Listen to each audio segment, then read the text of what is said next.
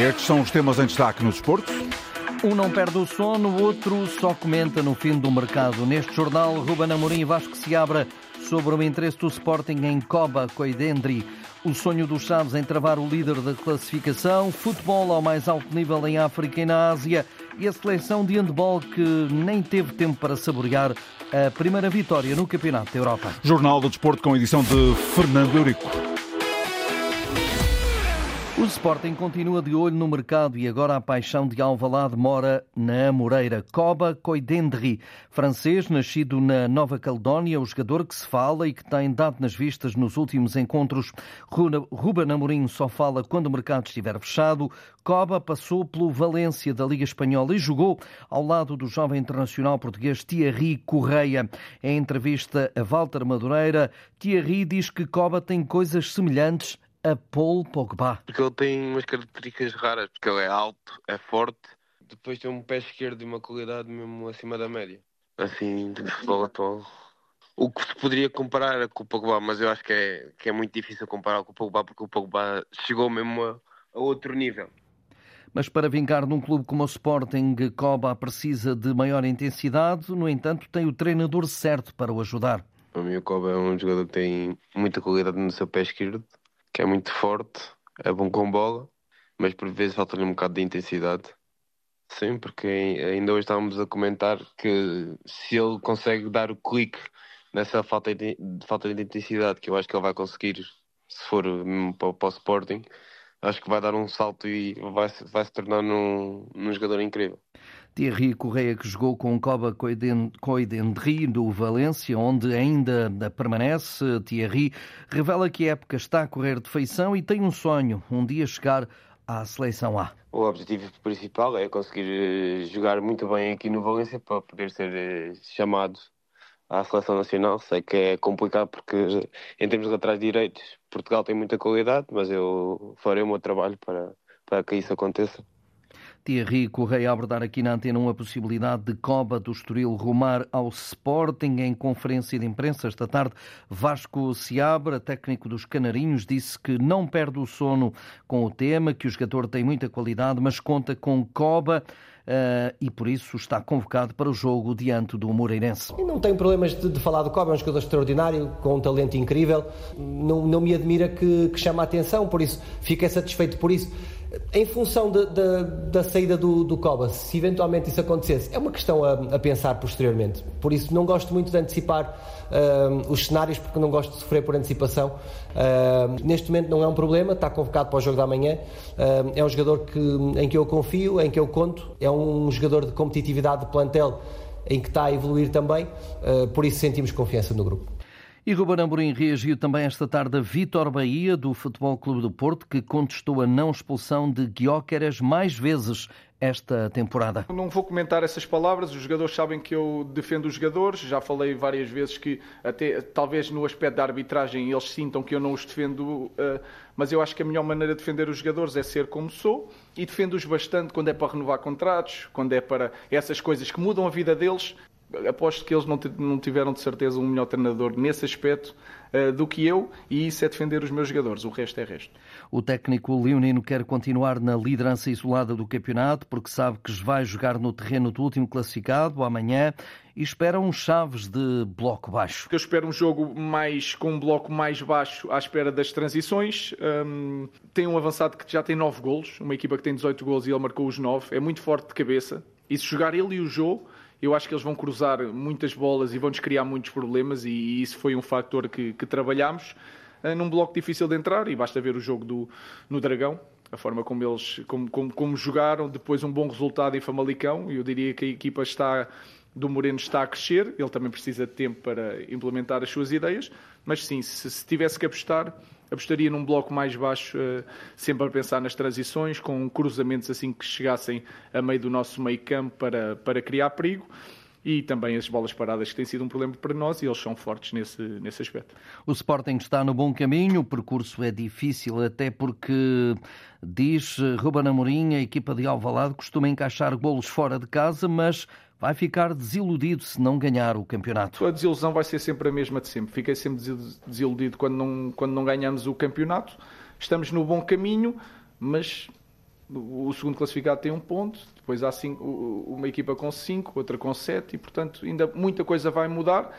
E todos os jogos têm sido muito difíceis, principalmente fora de casa. E como nós sofremos sempre um golo, portanto eu diria que estou bastante preocupado com este jogo e, e, e, e o foco é só ganhar este jogo e é nada mais que isso ganhar a Liga para os transmontanos a ficar fora dos três últimos lugares. A equipa de Moreno Teixeira é o carro vassoura do atual campeonato e tem vários jogadores importantes fora, como Ruben Lameiras ou Igor Nogueira, para lá de Guima e Bruno Langa, que estão na Taça das Nações Africanas. Mas é certo que já vai poder contar com os reforços Guzo e Vasco Fernandes. Quem entrar, de que venha para acrescentar, porque isso é muito importante naquilo que é qualidade técnica, tática, e depois aquilo que mostrou o Vasco e o Guzo, uma vontade grande de querer representar o Desportivo de Estados. Foi isso que a gente encontrou nestes dois atletas.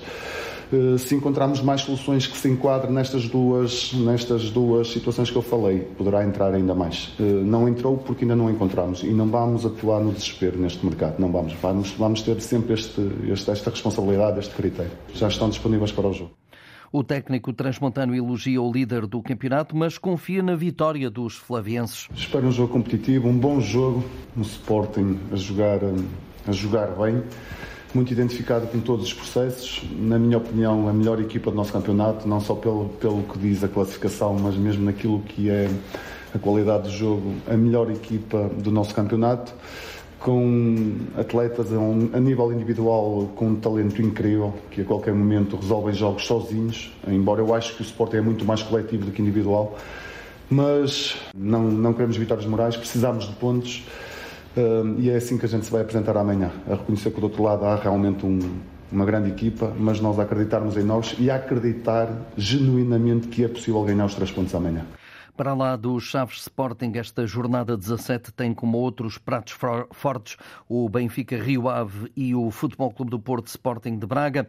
A jornada começa esta noite, a partir das 8 e um quarto, com o derby Algarvio entre Portimonense e Farense. Um jogo de festa, assinala o presidente da Associação de Futebol do Algarve, Reinaldo Teixeira. É um momento de festa para a região, eu diria que é um momento de festa para o futebol por isso, um derby na região Algarvia, enquanto capital de turismo, e um derby, é, neste caso, com a, associação, que é a quarta associação do país, que tem mais equipas na Primeira Liga, temos só duas, com dois históricos, o Portimonense e o Farense, que estão a correr, felizmente o Farense está a fazer uma, uma, boa época, o Portimonense também, e é um, sempre um jogo, em, como se diz, que no fundo é um X2, como dizia no passado do Totobola, e há grande expectativa na região, enfim, várias escolas e vários jovens dos vários clubes a quererem com o estádio cheio, penso eu, e por isso é um momento de festa para o futebol e que haja um bom comportamento do público e que, no fundo, quem, no final, quem sai a ganhar, que seja o futebol, depois ganhe o melhor.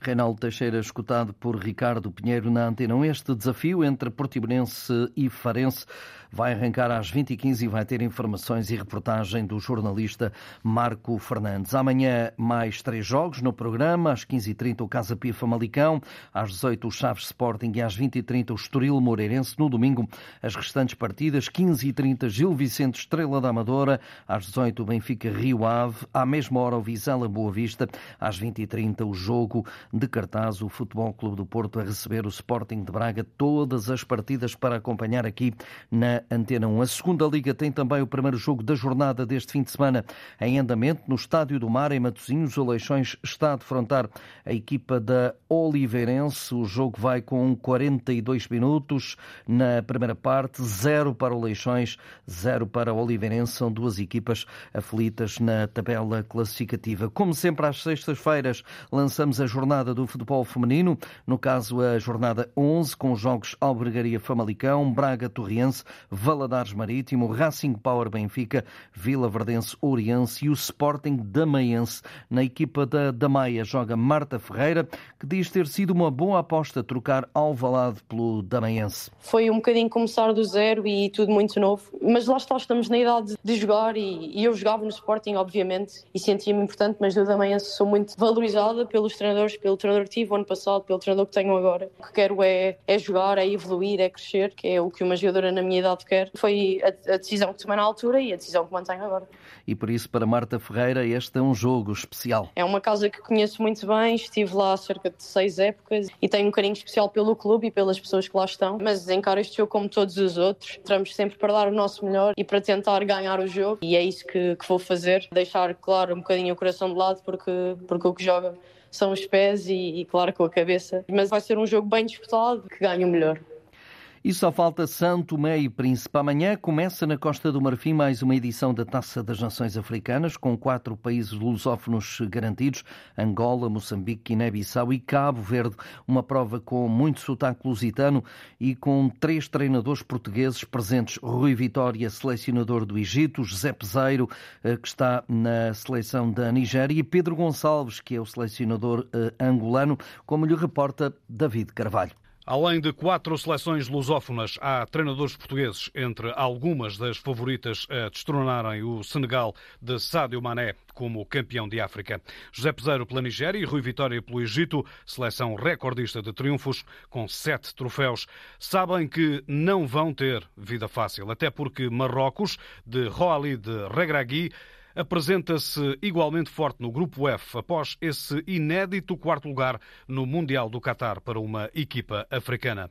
No Grupo A, o jogo de abertura no sábado em Abidjan opõe a seleção da casa, a Costa do Marfim, do Sportingista Diomandé, à Guiné-Bissau. Começa às 20 horas e, tal como os outros desafios lusófonos, terá relato na RDP África. Os faraós de Rui Vitória e Mou Salah vão enfrentar Cabo Verde, Moçambique e o no Grupo B. Primeiros jogos já no domingo, com o Egito a enfrentar os mambas de Jenny Catamo e Chiquinho Conte, que tentam a primeira vitória de sempre em fases finais. Já Angola, orientada por outro português, Pedro Gonçalves, quer vencer pelo menos dois jogos, algo que nunca aconteceu. Palancas tem como adversários no Grupo E a Argélia, campeã em 2019, o Burkina Faso e a Mauritânia. E hoje foi a vez da inauguração de mais uma taça asiática que decorre no Qatar. O jogo de abertura, Qatar 3, Líbano 0. Um jogo aqui resumido pelo jornalista João Correia. E foi no estádio de Losaila, onde no Mundial do Qatar Portugal goleou a Suíça por 6-1, que os anfitriões desta taça asiática iniciaram a defesa do título com uma vitória por 3-0 frente ao Líbano. Com o luso Qatari Pedro Roró em campo, foi preciso esperar 44 minutos para o primeiro gol. Akram Afif, que marcou na final de 2019, foi o autor do tento inaugural da prova. Já na segunda parte foi a vez de Almoez Ali fazer o gosto, neste caso à cabeça, iniciando assim a defesa do título de melhor marcador conquistado na última edição. A Cramafifa ainda teve tempo para avisar na partida, quando aos 96 finalizou isolado, após recuperar a bola em meio campo ofensivo. Amanhã, às 11h30 da manhã, a Austrália abre o Grupo B, frente à Índia. Após a vitória na estreia perante a Grécia, a Seleção Nacional de Handball já só tem olhos para o jogo de amanhã diante da Chequia, às 5 da tarde. Hoje, treino de recuperação, assistido de perto pelo pivô da Antena 1 neste Europeu da Alemanha, Nuno Perlouro. Olá, Fernando. Boa tarde. Os Heróis do Mar já fizeram o treino de recuperação depois da vitória frente à Grécia e antes do treino estive à conversa com dois jogadores novatos nestas andanças, Diogo Rema e Joaquim Nazaré. Começo por Diogo Rema, guarda-redes de apenas 19 anos. Fez ontem um punhado de boas defesas, principalmente quando os jogadores gregos lhe apareceram isolados. E ele explicou o que faz para não deixar a bola entrar na baliza. Existe algum trabalho prévio ao jogo e esse trabalho é muito aplicado durante o, durante o jogo. Um, e depois é, é o momento, é ler, é ler o remate e tentar uh, atacar a bola e, e defendê-lo. Agora Joaquim Nazaré, lateral direito de 22 anos, que detém até ao momento o remate mais veloz do europeu, um tiro superior a 127 km hora. não sei, não sei, não, não esperava por isso. Pensava que tinha pessoas atletas com, com melhor remate que eu. Mas se, se até agora sou, sou o top 1, pá, fico contente por isso. Diogo Rema e Joaquim Nazaré, duas das armas de Portugal para o embate de amanhã frente à Chequia. Um jogo importantíssimo que, em caso de vitória, apura a seleção nacional para a próxima fase da competição. E ouvido também pelo jornalista João Alexandre, o presidente da Federação de Handebol de Portugal, revelou que só se junta à equipa na fase do main round porque Miguel Laranjeiro espera mais uma grande participação lusitana. Temos de ter a consciência de que um europeu é, é, é, é um campeonato onde estão as melhores seleções do mundo. E, portanto, há uma dificuldade crescente, não é? mas eh, há, um, há uma confiança, mais que um otimismo, uma confiança e uma determinação para fazer um grande resultado neste europeu. E fecho com o ténis, porque Nuno Borges já conhece o primeiro adversário no Open da Austrália, o primeiro grande slam da temporada. Ora, vai jogar o melhor tenista português da atualidade, número 1 um nacional, de 26 anos, o Maiato uh, Nuno Borges vai defrontar uh, o alemão Maximilian Marterer, 98 do ranking ATP, assim ditou uh, o sorteio, e sabe que em caso de vitória nesta prova em Melbourne Park, vai decorrer entre 14 e 28 deste mês, Nuno Borges eh, poderá ter como adversário ou o espanhol Alejandro Davidovich Fokina ou o francês Constant Lestien. Estamos o Jornal de Desporto com Fernando Eurico na Antena 1, RDP Internacional e RDP África. A atualidade desportiva em permanência na rede em desporto.rtp.pt.